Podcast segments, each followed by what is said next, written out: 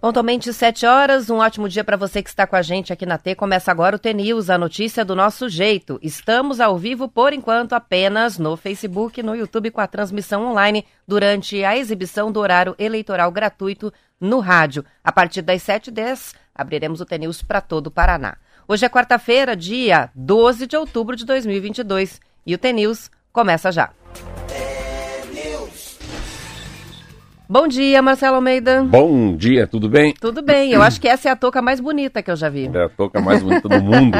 Essa eu comprei ontem. Pelo menos da cidade. É da cidade, é, né? Eu comprei ela ontem. Comprei uma camiseta azul também do Curitiba, bem legal, bem legal. Eles jogaram a última partida, né, com Nossa, o uniforme linda, azul. Muito linda, muito legal mesmo. Bom dia a você, nosso ouvinte de todos os dias. Aqui Marcelo Almeida, Roberta Canete, direto do estúdio de Curitiba, nas mesas, na mesa, né? O Marquinho cuidando do nosso lado técnico. Hoje é feriado, né? Feriado e o nego já estava se confundindo ali, né? É, tá amanhã. Dizendo que amanhã é sexta-feira. sexta-feira. Eu já mandei para ele aqui, bonito, hein? Olha, ele nem respondeu, vai responder daqui a pouco aqui. Amanhã não é sexta-feira, né? Feriado no meio da semana, amanhã é, é quinta-feira. Quinta mas é. Engraçado, teve algumas escolas que eu sei, em Curitiba, que teve segunda, terça e quarta sem aula. Interessante, né? Tem gente que já emendou antes, tem escola que só quarta-feira, só hoje é feriado. Hoje é dia da missa, né? Hoje, hoje é dia da feriado missa. Feriado católico. É um feriado nacional, né? E interessante estar vendo essa peregrinação das pessoas indo, né, para para quantas mil pessoas, né, irão amanhã, hoje, né, até a, a Aparecida, que fica depois do, de São Paulo, antes do Rio. Até o próprio Bolsonaro também vai. Parece que vai ter. Os presidenciáveis também passarão por lá. Isso aí, em plena campanha plena eleitoral campanha. de segundo turno. Hoje também é Dia da Criança, Dia Nacional da Leitura, aniversário do Curitiba. Nossa Senhora, tudo hoje. Coisa, e falando em Dia da Criança, tem homenagem do TNews nas redes sociais. E quem está é, na arte, né, de divulgação do Dia da Criança é um ouvinte nosso. É, o Augusto. É o filho do Romildo e da Mônica de Cascavel, nossos ouvintes muito queridos que já estiveram até em Curitiba para ah, conhecer sim, a Vandiluz, assistiram o show. Que legal, que legal. Então ele é o nosso homenageado porque a foto é muito fofa. Depois os ouvintes podem é, pedir o link, a gente manda o link aqui pelo WhatsApp. É ele com o livro da Vandiluz fazendo um Olha, trabalhinho, né? legal, né? Então é o dia da leitura e o dia da criança leitora também, não é? Eu não li muito sobre, sobre a venda de brinquedo, engraçado. Essa, eu vi o jornal ontem, antes de ontem, queria ver se, se voltou à normalidade, né, a venda de brinquedos pro dia da criança. Se a gente comparar, óbvio, com 2020 e 2021, não tem nada, nem, nem matéria para hoje, nem de ontem. Interessante. Tem aquela matéria que sempre é feita né, pela Associação é, Brasileira de Lojistas de Shopping que fala sobre os valores né, dos, dos presentes. Os valores. Até encontrei aqui já. Os na... valores, eles falavam também sobre um pouco sobre a, a, os taxas, né? As pessoas que são contratadas temporaria, temporariamente, né? Como são feitas no Natal, né? Natal sim sempre tem uma, uma demanda muito grande.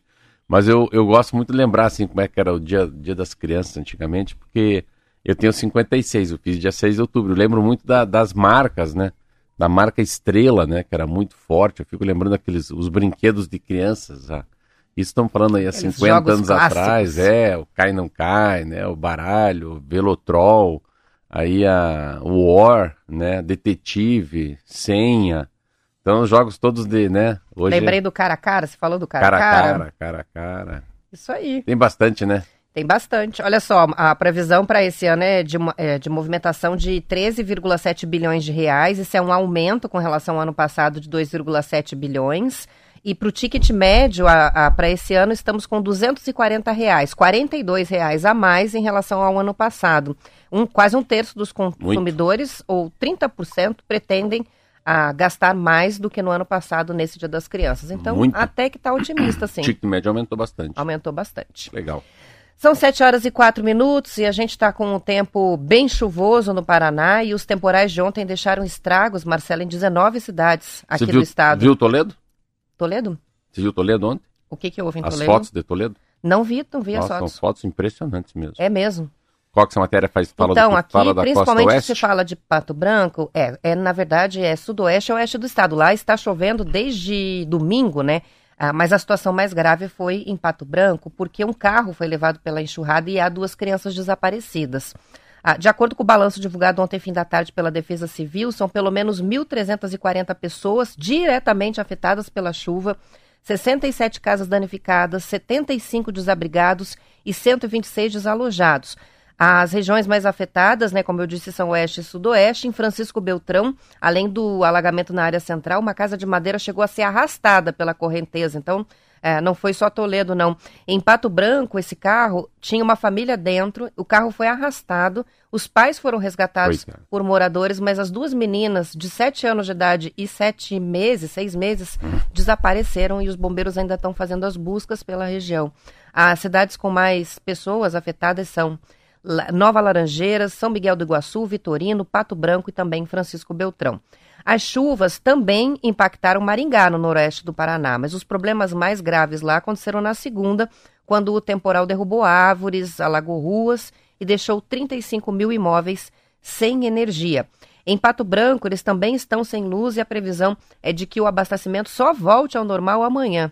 Segundo o CIMEPAR, Marcelo, as chuvas vão continuar nessas regiões com raios, algumas rajadas de vento, forte intensidade de forma localizada. Duro. É chuva para mais sete dias. Eu estava vendo aqui no Clima Tempo, aqui no Weather, Weather Channel.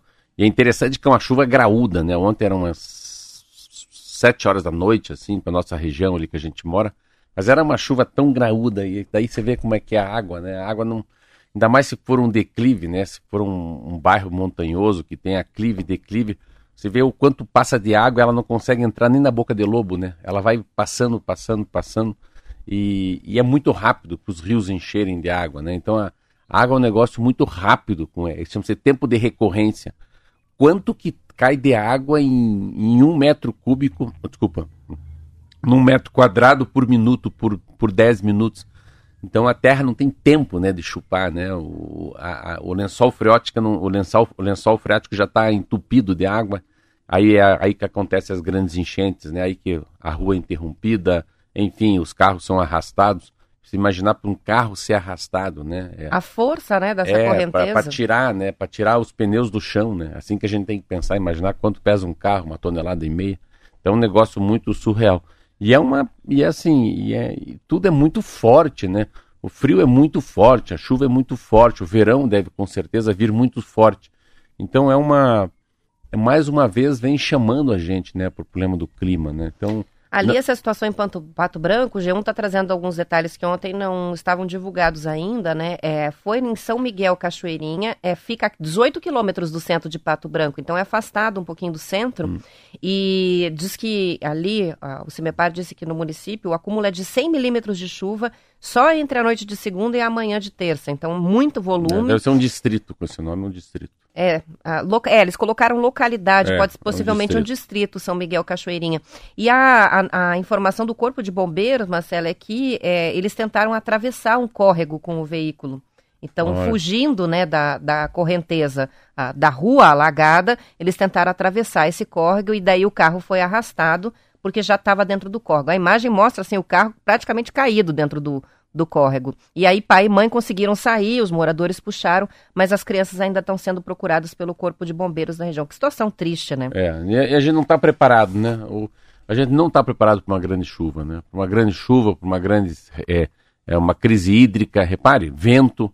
É só a gente reparar assim que a gente não está muito preparado com essa o Brasil não era um país que tinha tanta é, uma catástrofe é, natural, desastres natural, naturais, é, né? né? esses ventos fortes, né?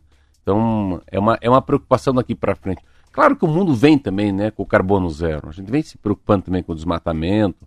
A gente fala de tanto assunto aqui ligado ao meio ambiente, né? Que claro que é uma geração que vai se preocupar. As construções serão diferentes, mas a gente está passando por uma, por uma transição, que eu acho. E o Marquinho disse que da transição a gente sai aqui do para fazer a transição para a Rádio T. Terminou o horário eleitoral. Voltamos Vamos para o intervalo, a gente já volta.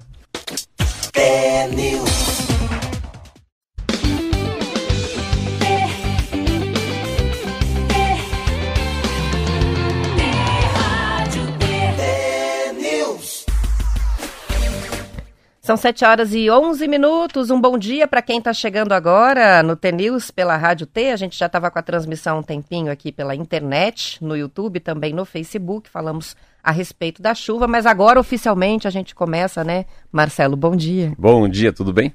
Tudo bem de novo. É, tudo bem de novo aqui, tem, tudo é duplo aqui. E eu vou repetir que é, o Marcelo hoje está muito, muito bem vestido, na verdade, com uma touca do Curitiba maravilhosa, para celebrar o aniversário do Coxa. Isso Pronto. mesmo. Dia da Criança, Nossa Senhora Aparecida, Curitiba. Vamos de, de Vandiluz hoje? Bora! Alma T.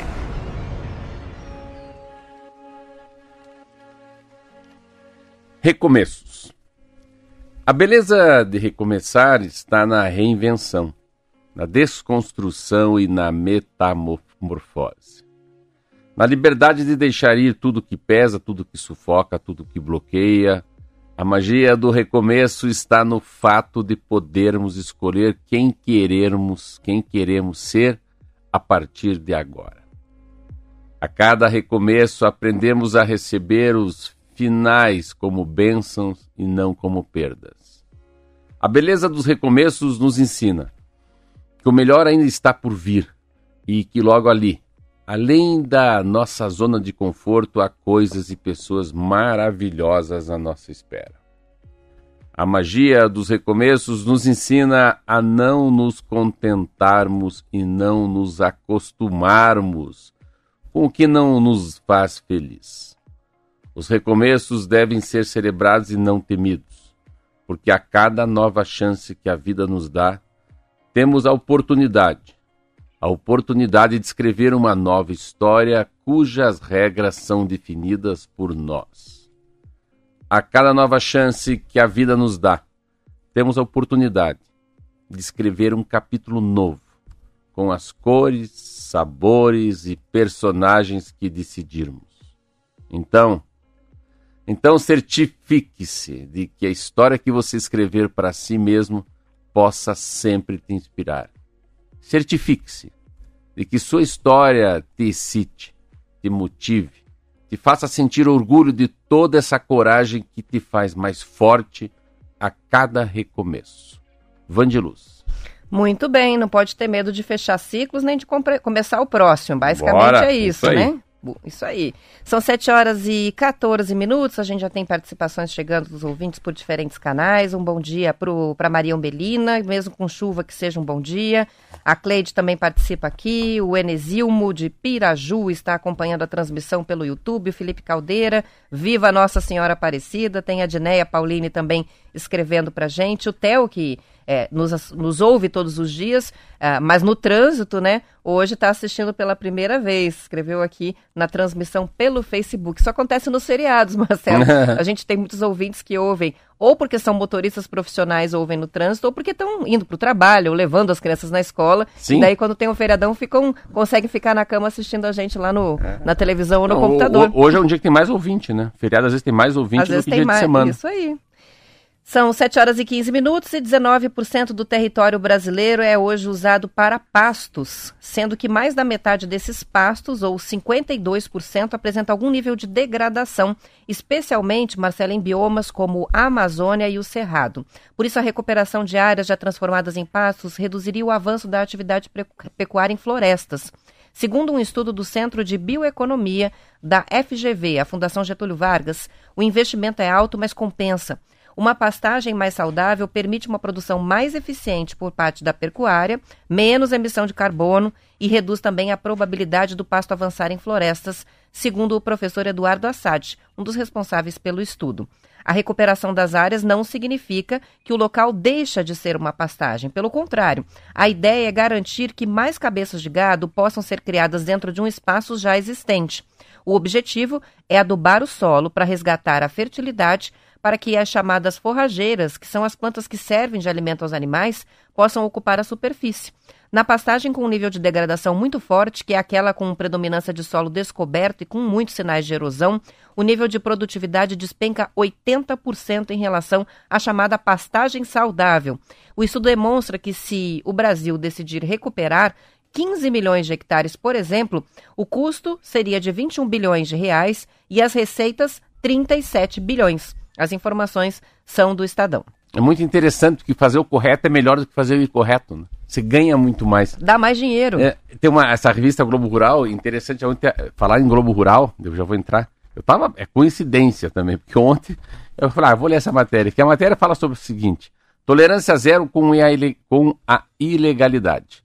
Cerca de 1% das propriedades são responsáveis por 95% do desmatamento. Os outros 99% deveriam lutar para que o desmatamento ilegal seja, seja penalizado. E essa matéria é uma matéria muito legal. E antes disso, a- gente está tentando para a semana que vem, que eu achei muito legal, a Marlete vai tentar. Eu vou, a gente vai tentar entrevistar esse moço, que é o moço que escreve na. na- ele é o, o- o editor-chefe, chama-se Cassiano Ribeiro. E eu sempre leio, eu leio a carta do editor. E esse editor é paranaense. Ah, é mesmo? Ele mora em São Paulo. Mas nós já falar só sobre o Globo Rural, essa revista que eu tanto gosto de ler. E essa matéria que você fala. Porque de cada 10 matérias, 9 são do Paraná, ou, Ah, me- ou mencionam o Paraná, né? É, o Paraná aqui, ó. ó. Vamos lá, a nova cooperativa no Paraná aqui, ó. Cooperando para o futuro. Agricultores familiares na sede da Coonorte do Paraná, juntos para o Novo Agro. São uma, é uma cooperativa de, de pequenos agricultores, muito legal, mas muito legal. Então, assim, a revista é só sobre isso.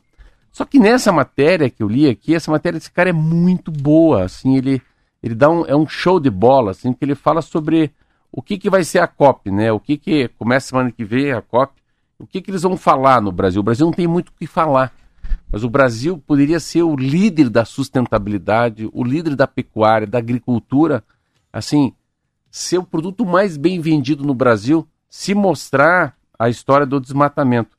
Mas tem coisa tão louca do desmatamento que eu li aqui que eu fiquei tão impressionado, que é uma coisa assim que só lendo. O Brasil tem algo de novo para levar sobre essa questão? Ele fala: não, o Brasil também é um grande emissor. Se contarmos as emissões históricas, o Brasil está entre as cinco, seis maiores emissores. No, prese eh, no presente é o quinto maior emissor. Fica atrás da China, emite muito, Estados Unidos, Rússia e Índia. O Brasil nem de longe é o país com maior cobertura florestal, nem em termos absolutos, nem em termos relativos. O país que mais tem floresta é a Rússia, olha, quase o dobro do Brasil. Em termos proporcionais, o Brasil tem 66, 66% de vegetação nativa. Essa vegetação é parte da floresta, em torno de 56%, o restante campo natural.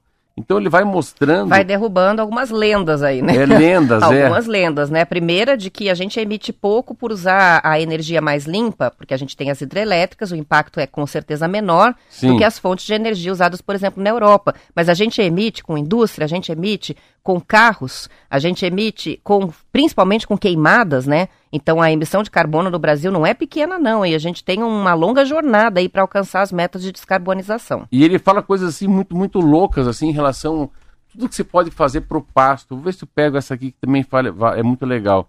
Ah, e quais são os mecanismos mais eficientes para coibir de- desmatamento? Olha que legal. Tem de haver uma tolerância zero com desmatamento ilegal. Os instrumentos são a garantia de que desmatamento, des- desmatou e é ilegal, corta crédito, aprende produto, embarga a área. Não podemos ser com- complacentes com a ilegalidade. Publicamos recentemente um estudo em que pesquisadores de vários países analisaram a relação entre desmatamento e agricultura nas regiões tropicais. E concluímos que entre 90% e 99% dos desmatamentos está relacionado com a atividade agrícola. Eu achava que não era.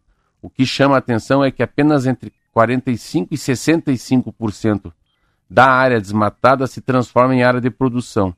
Há muitas áreas que não são aptas para agricultura e pecuária e são desmatadas e depois abandonadas. E muitas áreas desmatadas também não se aplicam técnicas de conservação do solo. A terra se desgrada e é abandonada.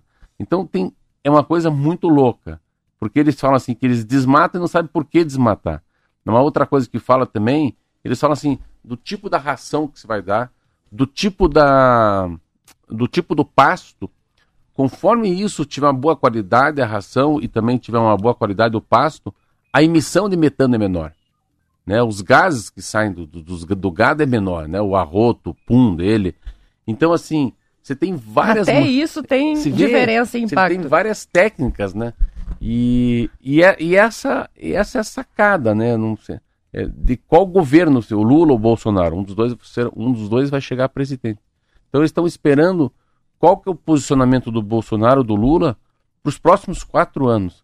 Porque nós aqui, que a gente está aqui na Rádio T, todo dia, assim, é impressionante, né? Para quem lê jornal, todo dia tem alguma matéria que fala sobre essa, essa história do, né? Do rótulo, do, do, do rótulo, da carne vegetal, da emissão de poluentes. A gente fala muito aqui sobre a, a indústria automobilística que vai mudar no mundo. A gente fala muito da, da história da crise hídrica, né? A gente fala muito. A gente fala muito do, do que aconteceu ontem, pelo menos no Enchentes. sudoeste do Paraná. Então, tudo isso pode ser que não, mas pode ser que sim, que tenha uma, uma correlação diretamente com o desmatamento. São 7 horas e 22 minutos e os motores a combustão, já que a gente está Ah, falando essa- sobre meio essa- essa- ambiente. mas essa matéria, quando você lê, tá- tem um, um número errado. Tem Esqueci um número avisar. errado? Tem um 2021 aí. Quando chegar lá, então, Você aí vai ver. você me avisa. Vamos, Vamos lá. Vai Valer. Diz o seguinte, que os motores a combustão devem desaparecer do mercado europeu em 2027, não 2021 que já passou. Isso segundo previsão da Stellantis, que é o grupo que reúne Citroën, Fiat, Jeep, Peugeot e Ram. A reportagem do Jornal do Carro no Estadão mostra que o avanço da eletrificação dos carros está acelerado na Europa e que a extinção dos carros a gasolina e diesel deve acontecer bem antes da previsão atual, que é 2035. A gente até conversou com o Preto de Londres sobre isso, Isso aqui, mesmo. né? Segundo o vice-presidente sênior de assuntos corporativos da companhia, David Melly, os veículos elétricos devem dominar o mercado quando eh, for regulamentado, né? eh, o Euro 7, quando entrar em vigor, na verdade, né? O Euro 7, daqui cinco anos. Os novos limites vão exigir níveis tão menores de emissão que o único jeito vai ser eliminando motores a combustão. No começo do ano, vale lembrar, a Fiat sinalizou que vai ter 100% de carros elétricos até 2027 na Europa. Países como Estados Unidos e Japão também terão novas leis de emissão mais rígidas, mesmo o Brasil terá um avanço nesse sentido, segundo a reportagem, principalmente a partir de 2025, quando entra em vigor a nova fase do Proconv L8, que vai exigir bem, eh, níveis bem menores de emissões aqui, né, dentro do país. Por aqui, os híbridos, híbridos é que prometem dominar o mercado e não os elétricos, os eletrificados, né? Mas na Europa, 2027, a previsão é de que não exista mais carro a combustão. Pois, Cada um seu tempo. Na Europa também não é assim. A Europa não vai fazer junto, né? Cada- tem um, tem um, um deadline que a gente fala, uma linha, né, uma linha de corte lá na frente. E cada país faz o seu. A Alemanha, porque eu entendi, faz muito rápido. A Itália vai fazer muito rápido. Portugal não. A Suíça não vi.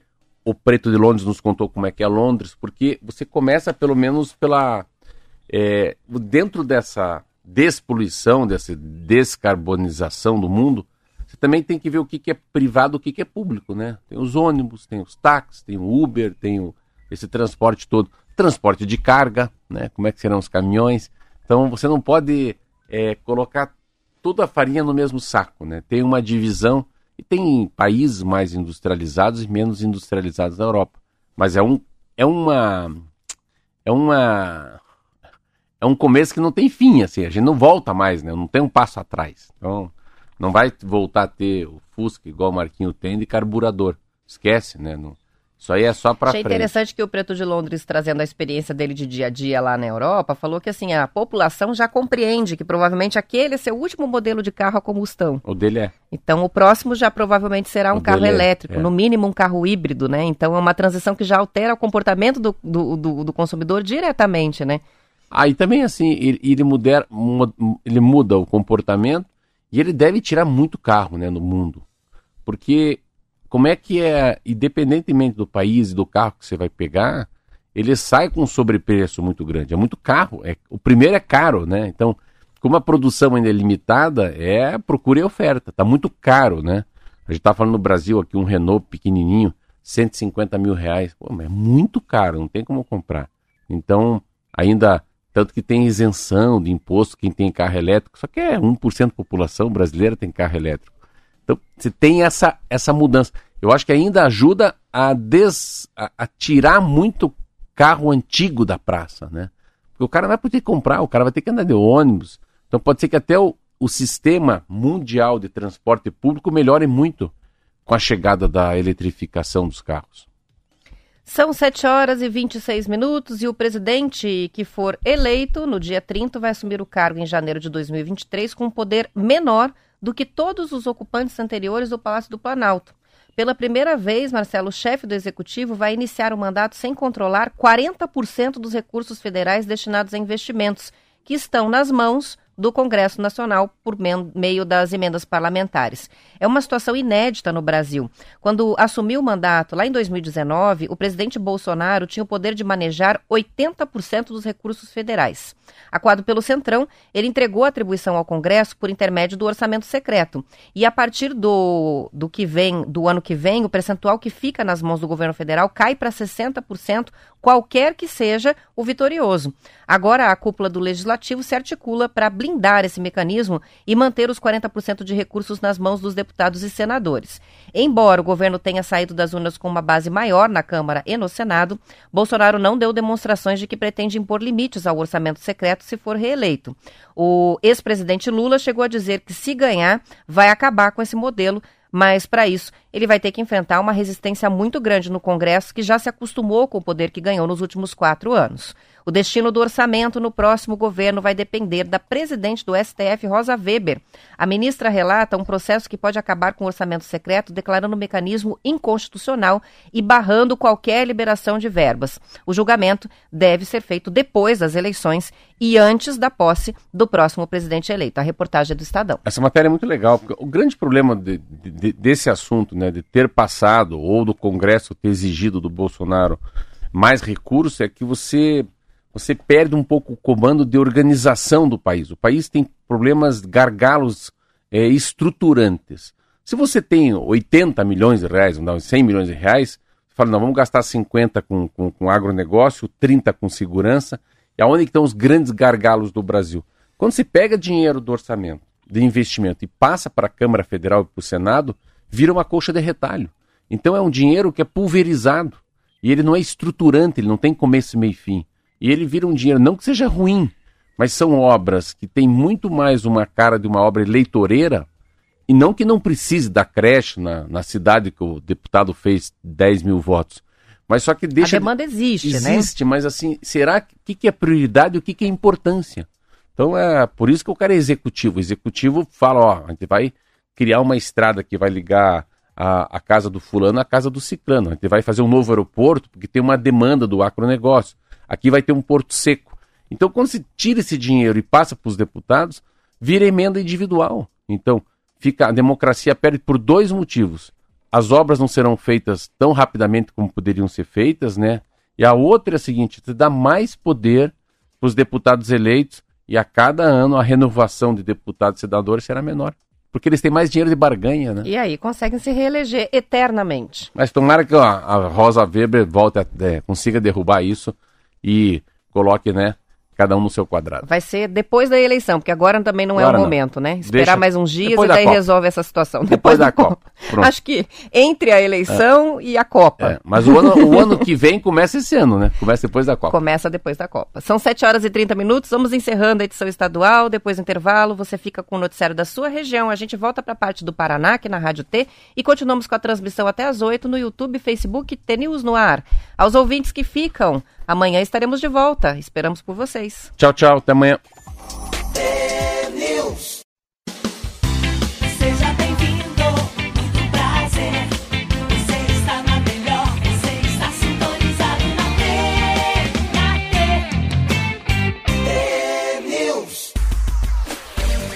São 7 horas e 34 minutos. Está em discussão as palavras que devem ser usadas nas embalagens e rótulos de alimentos à base de plantas. São os itens de origem vegetal que são parecidos com os de origem animal, que quase imitam, né? Por exemplo, pode-se falar em carne vegetal? O Ministério da Agricultura tem ouvido a sociedade desde 2019 sobre esse assunto. As organizações que representam os consumidores e as indústrias de alimentos ba com base em plantas, o plant-based, esperam que a decisão sobre os rótulos se baseie em critérios científicos. Para Alexandre Cabral, que é diretor de políticas do The Good Food Institute Brasil, talvez o mais adequado seja criar uma categoria nova, com outras determinações de rotulagem. Ele disse ao jornal Valor que os consumidores não confundem hambúrguer de quinoa com de carne, para citar o exemplo. Mas os produtos vegetais que tentam imitar sabor, textura e cor de carne são vendidos juntos às proteínas animais, e por isso é preciso deixar claro o que eles contêm. Cabral lembra que as inovações ocorrem sempre antes da legislação, como aconteceu com a margarina, que a indústria lançou originalmente como um tipo de manteiga para depois contar que era diferente. Maria Eduarda Lemos, gerente de certificação da Sociedade Vegetariana Brasileira, afirma que os consumidores estão esclarecidos sobre as diferenças entre produtos de origem vegetal e animal e que não se confundem tão facilmente. Ela acredita que as pessoas têm buscado o sabor do que já conhecem, produtos que não afetem o meio ambiente, que sejam mais sustentáveis e respeitem os animais. E por isso, o crescimento dos análogos é exponencial. Ela também é a favor de que se estabeleça algumas regras nos rótulos para esclarecer eventuais dúvidas. Não, ela está enganada. A gente não sabe nada sobre isso, ninguém sabe. Eu também ia discordar. É, não é assim, não, é muito difícil.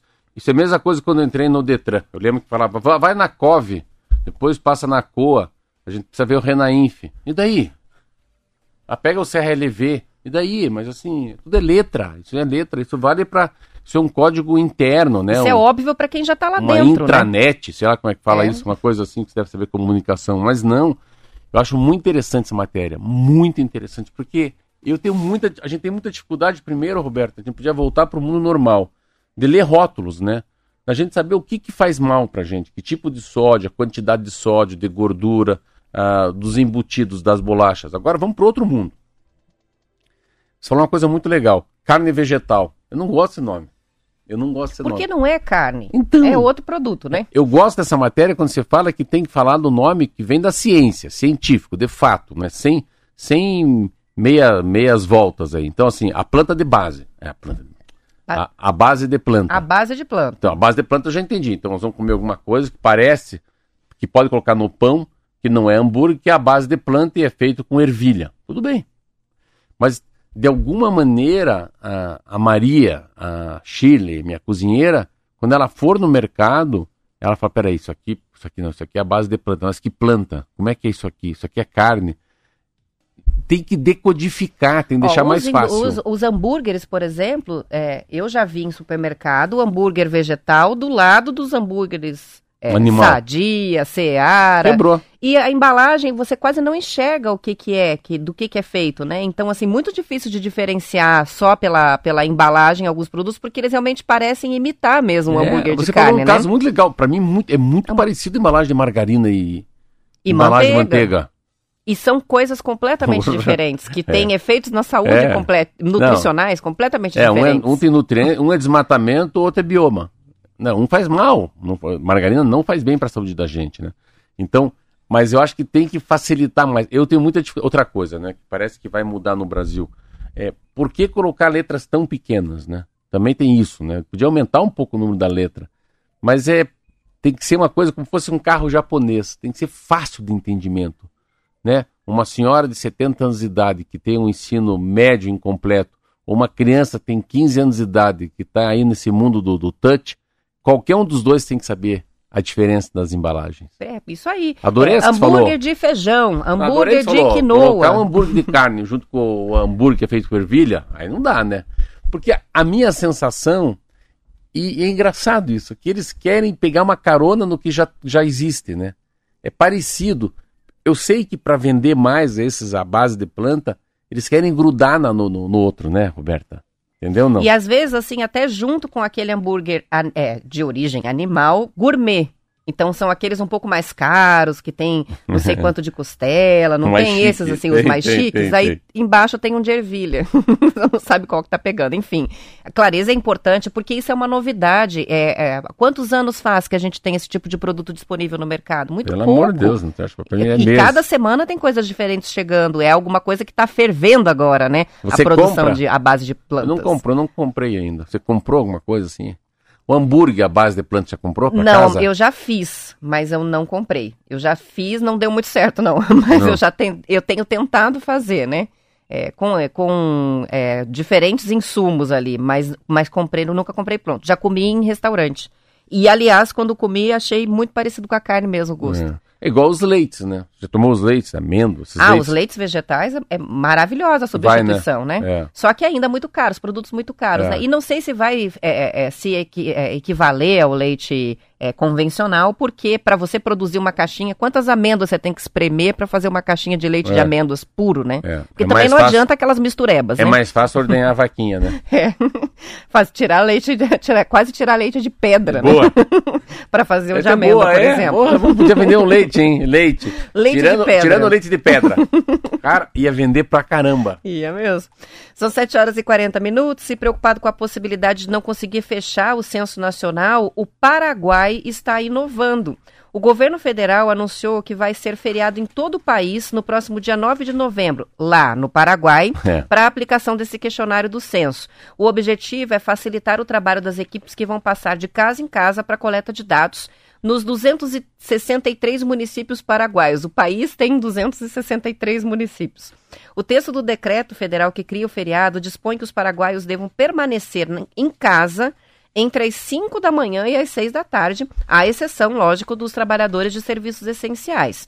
O censo vai ser aplicado por cerca de 210 mil funcionários públicos e voluntários que vão percorrer de forma coordenada as áreas urbanas. Nas zonas rurais, o trabalho vai ser desenvolvido ao longo de duas semanas. O censo não vai ser feito somente em um dia, mas a ideia é facilitar o trabalho dos recenseadores. É quase como se fosse um mutirão, né? A estimativa atual é de que o Paraguai tenha 7,5 milhões de habitantes, distribuídos por quase 2 milhões de residências. Assunção e região metropolitana concentram cerca de um terço da população. O departamento eh, de Alto Paraná, cuja capital é a cidade do leste, é a segunda zona mais povoada do país. As informações estão no portal H2 Foz. Inteligente, né? Bem legal. A primeira é que eles são pequenos, né? No, no país, não dá pra fazer no Brasil. Só o Paraná tem 400 cidades, né? São Paulo, o Minas tem 800 cidades. Mas é uma ideia, eu acho que eles já devem estar sentindo o reflexo do Brasil. A dificuldade de fazer o censo, né? Aqui é o que mais aparece na televisão, esse assunto. Ah, não aguento mais ouvir. Como tá difícil fazer, né? como tá difícil fazer. Mas a ideia é muito boa, é uma livre e espontânea pressão se fica em casa. Fique em casa que você vai ser entrevistado É. e responda essa entrevista. Responda isso aí. Então eles vão ter um censo muito próximo da verdade, né? Porque é feriado, pense bem. E sabendo que eles colocam todos esses 250 mil pessoas de uma vez só na rua, é muito legal. A ideia é muito boa deles, né? Eles vão conseguir fazer um censo bem melhor que o do Brasil. É como se faz mutirão de vacinação, É. né? Então, é, faz horário no, no, no sábado o dia inteiro, convoca as pessoas para ir. Nesse caso, é só convoque para você ficar. Fique É, em casa. pra ir. Fica aí. Fica, fique aí que a gente vai em você. De repente, pode ser usada, a ideia pode ser usada pontualmente em algumas localidades brasileiras, por que não? Não um feriado, né? É, mas, mas aproveitando, piores, de repente, né? um dia. Onde não chega, Já é feriado? Onde não chega, né? Não chega informação nenhuma. Isso aí. Vamos falar do vôlei, porque ontem a seleção brasileira feminina conseguiu uma vitória suada Uhum. e heróica contra o Japão. Tá na semifinal do Mundial de Vôlei, na Holanda. O time estava perdendo por 2 sets a 0 e conseguiu a reviravolta por um placar de 3 a 2 com parciais de 18 25, 18 25, 25 22, 27 25 e 15 13. A seleção comandada por José Roberto Guimarães sofreu uma única derrota na competição até agora, que foi justamente contra o Japão, que agora está eliminado. Na semifinal, o Brasil vai rever a Itália, a melhor equipe da fase anterior e uma das favoritas ao título. Não vai ser nada fácil. As informações são do Estadão. Não, é muito legal. Tava em todos os jornais desse assunto. Eu não vi o jogo. Eu não assisti, eu assisti hoje. Mas 2 a 0 virar para 3 a 2 no vôlei. Meu Deus do céu. E de um time que é o time que porque essa final que eu tava lendo agora aqui no Estadão, a final era para ser entre Itália e o Japão. Não tinha nada a ver de Brasil. O Brasil tava meio assim de nariz de folha lá, né? Mas com essa virada em cima do Japão, pode dar o Brasil. Mesmo a Itália sendo o time mais preparado. Era, era uma, é, uma, é uma Copa do Mundo pro Japão. E o Brasil acabou virando em cima. Legal, Eliminou né? o Japão, muito Mas bem. é muito bom esse cara. Esse, esse, esse José Roberto Guimarães, acho que é esse o nome dele. Ele é muito bom. Eu vejo ele muito na televisão falando. Sabe quem que é, né? Aquele baixinho, Sim, o técnico da seleção. Ele é, ele é um cara muito bom. Os tec... O vôlei é um negócio muito interessante, né? Você pega ele, o Bernardinho, esses técnicos, né? E o vôlei feminino também vai muito bem, né? Eu- É impressionante como esse esporte no Brasil ficou forte, né? Você não fala de handebol, né? Você não fala tanto de basquete feminino. É, até futebol feminino você fala menos. Mas o vôlei feminino tem uma excelência, né? O Brasil. E a excelência do vôlei feminino é paralela à excelência do vôlei na praia também, né? Você pega qualquer grande campeonato mundial, o Brasil tá lá na quadra ou o Brasil tá na areia. Tá falando aqui o Globo Esporte que o Zé Roberto, né, Zé que Roberto. é o técnico, chorou bastante ontem, na, na hora que saiu, que terminou a partida, chorou.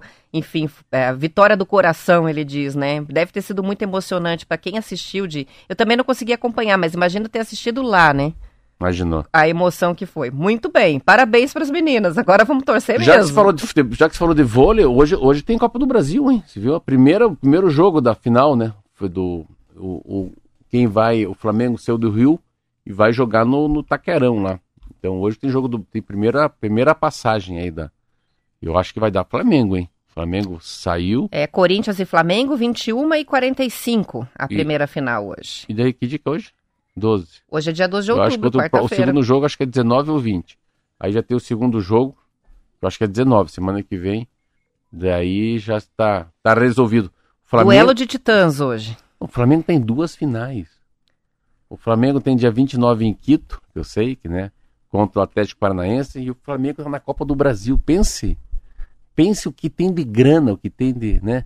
O que vende de camiseta, né? Pense o que mexe de gente, televisão, jornalismo, né? É o mundo inteiro, né? É uma seleção. Eu estava vendo a, a, história do Palmeiras também. Meu Deus do céu, cara. Eles são muito vitoriosos, né? Eles são times assim. Eles são como se fosse uma empresa. Uma empresa, né? Não é um futebol. Não pode dar errado, né? Tem estatística, tem levantamento. Metas, né? De excelência, tudo isso. Muito bem, bem lembrado. Eu não estava lembrando da Copa do oh, Brasil hoje. Deus, Tem um jogão hoje à noite. Hoje, eu vou assistir. Com certeza. Amanhã a gente vai estar com sono aqui de é, manhã. verdade. Falando em sono, uma reportagem do jornal o Globo, Marcelo, está contando que algumas pessoas estão indo atrás do velho despertador ou do rádio relógio. Para quê? Para poder desconectar totalmente do celular durante a noite de sono. São pessoas que usavam o celular como despertador, como a maioria faz, mas que acabavam checando o aparelho a cada barulho suado, é, ao acender na tela, com a chegada de alguma notificação, atrapalhava o sono. Ah, ou apenas não resistiam né, à tentação de dar uma olhadinha nas mídias sociais. Ouvido pela reportagem, o neurologista Fabrício Ramschir atesta que a agitação provocada pelo celular reduz mesmo a qualidade do sono e dificulta atingir as fases mais profundas do sono importantes para a recuperação da saúde de maneira geral, aquele sono restaurativo. A psicóloga Daniele Faertes observa um aumento de pacientes interessados em desapegar dos aparelhos telefônicos no período da noite, mas em geral, eles citam a sensação de estar perdendo alguma coisa como empecilho para isso. Olha a ansiedade que esses aparelhos hum. geram. Ela explica que o celular criou essa percepção de que todas as demandas são urgentes e com isso o nosso corpo fica superativado. Outra entrevistada, a médica Sandra Dória, que atua no Instituto do Sono do Rio, elogia o ato de deixar o telefone desligado fora do quarto e recorrer àqueles despertadores antigos, que ela classifica como uma solução bem pensada, porque cada minuto de sono é importante para a saúde. Às vezes, até quando a gente levanta para tomar uma água ou para fazer xixi à noite. Olha acaba a tentação de ir lá dar uma olhada se não aconteceu alguma coisa de urgente no celular, né? É, Impressionante. Essa matéria é muito boa. Daí a gente volta pro doutor, pro doutor Flávio, né? É o maestro do sono. O é... maestro do humor é o sono. Sono é o maestro do humor. Mas é interessante a coisa do, do, do, celular mesmo. E o celular, quando se desliga um pouco, eu sei que você desliga menos que eu, mas o celular, quando desliga um pouco, quando esquece em algum lugar, é tão radical a mudança, a vida fica tão mais leve, cara. Você tem, sabe? Você não precisa das pessoas, as pessoas não precisam desesperadamente de você. E a, e a resposta, a procura de alguma coisa não precisa ser imediata, né? É interessante essa matéria, quando você lê, eu não sei por que o smartphone nos trouxe, né? A, uma obrigatoriedade da gente responder as coisas na hora, né?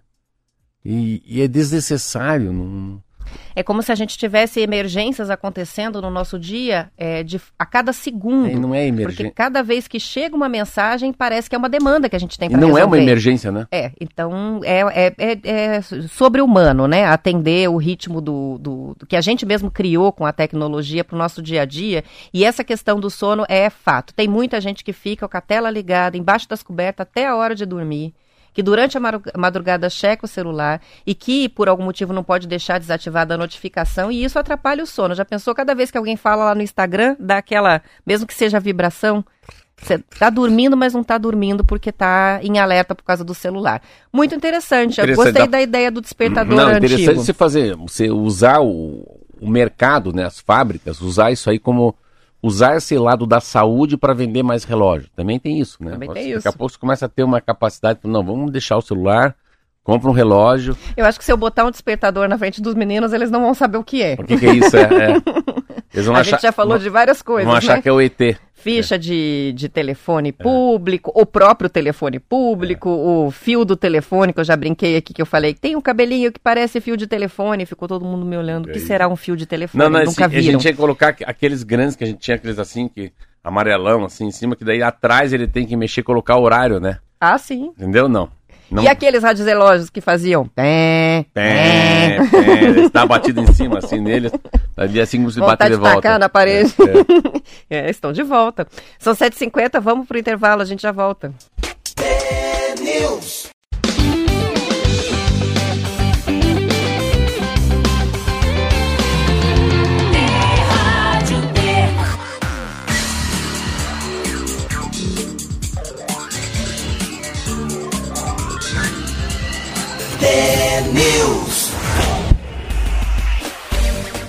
São 7 horas e 52 minutos. Interessante, estava lendo uma matéria de. Ontem a gente falou um pouquinho, mas hoje falar um pouquinho também sobre, sobre a eleição. É, o que mais impressiona nessa eleição, que vai ter que ocorrer dia 30, 30 ou 29? 30. Dia 30. dia 30, é que, é que 94% dos eleitores afirmam que o voto está totalmente decidido.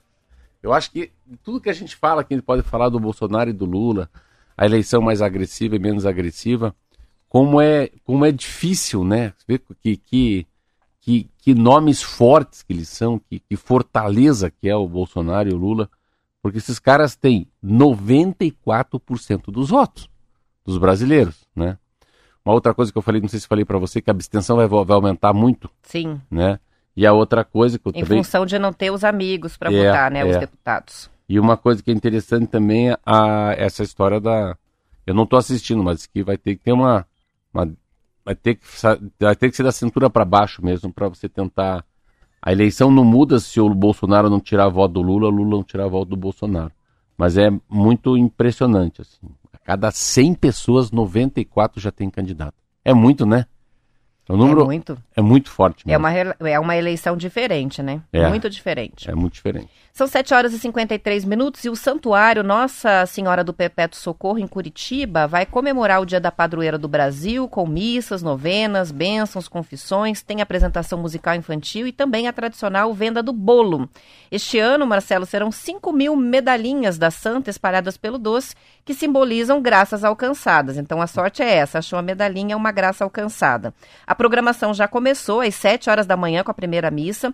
O bolo foi preparado pela primeira vez em 2017, está virando tradição, e o objetivo, lógico, é arrecadar fundos, né, para custear as obras do Centro Redentorista Santo An- Afonso, que na época estava em fase de final de construção. Ao longo dos anos, a procura pelo bolo aumentou e as medalhas milagrosas também ajudaram na finalização da obra. De lá para cá, são preparados três bolos por ano.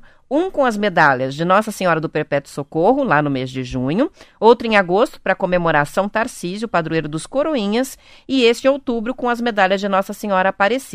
Cerca de 100 voluntários participaram da confecção e venda do bolo neste ano, e as informações são do Bem Paraná. Legal, né? Legal, né? É é isso é muito interior, assim, né? É muito churrasco da, de missa, né? É. Você arrecadar dinheiro com comida. Churrasco de igreja? Não. churrasco de igreja. Eu lembro antigamente quando tinha eleição para vereador e a gente percorria, né, no domingo as paróquias, assim. Nossa, é muito. Essa mane... é, uma- é como se fosse uma cooperativa, né? É uma, é uma cooperação mesmo, né? Como é que você faz para levantar o muro da igreja, né? É um troço muito louco, né? Com comida, daí o empresário dá lá um. dá a comida do churrasco, outro dá batata, outro faz a maionese, outro empresta um peão para fazer a. É a, é a real festa comunitária, né? É. Com o envolvimento de todo mundo. Cada É. um faz o que sabe, é, entrega o que pode. É muito Às lindo. vezes o próprio tempo, às vezes é, alguma doação é, de recursos, de dinheiro, mas enfim, uma mobilização É, comunitária. eu gosto muito daquela história do bolo casamenteiro. Aquilo é muito Essa legal. do Santo Antônio é legal, né? Santo Antônio, né? Eu uma vez fui fazer uma Eu reportagem. ia perguntar isso, eu adorava rever reportagem. É, sempre tem, né, a matéria É. do. Quantos do- é, é o comprimento, né? E, e aí você pega, fica acompanhando as pessoas a expectativa, né, de pegar ou não pegar. E eu, eu fiz a, a reportagem e daí fui comer um pedacinho de bolo para fazer, né, a, a, encenação ali pra TV e mordia. A Sandinha tinha uma medalhinha no meu Ela bolo. tá dentro do bolo, né? Enfim, eu casei, né? Então deu tudo Ah, é, certo. é. Ele é o santo casa, É casamenteiro. o santo casamenteiro. É. Nesse caso de hoje é graças em geral a serem É. alcançadas. Então simboliza uma sorte mesmo, né? De algum pedido que vai ser é, concedido. Mas no, no Santo Antônio é para casar mesmo. É, E hoje é dia de missa, né?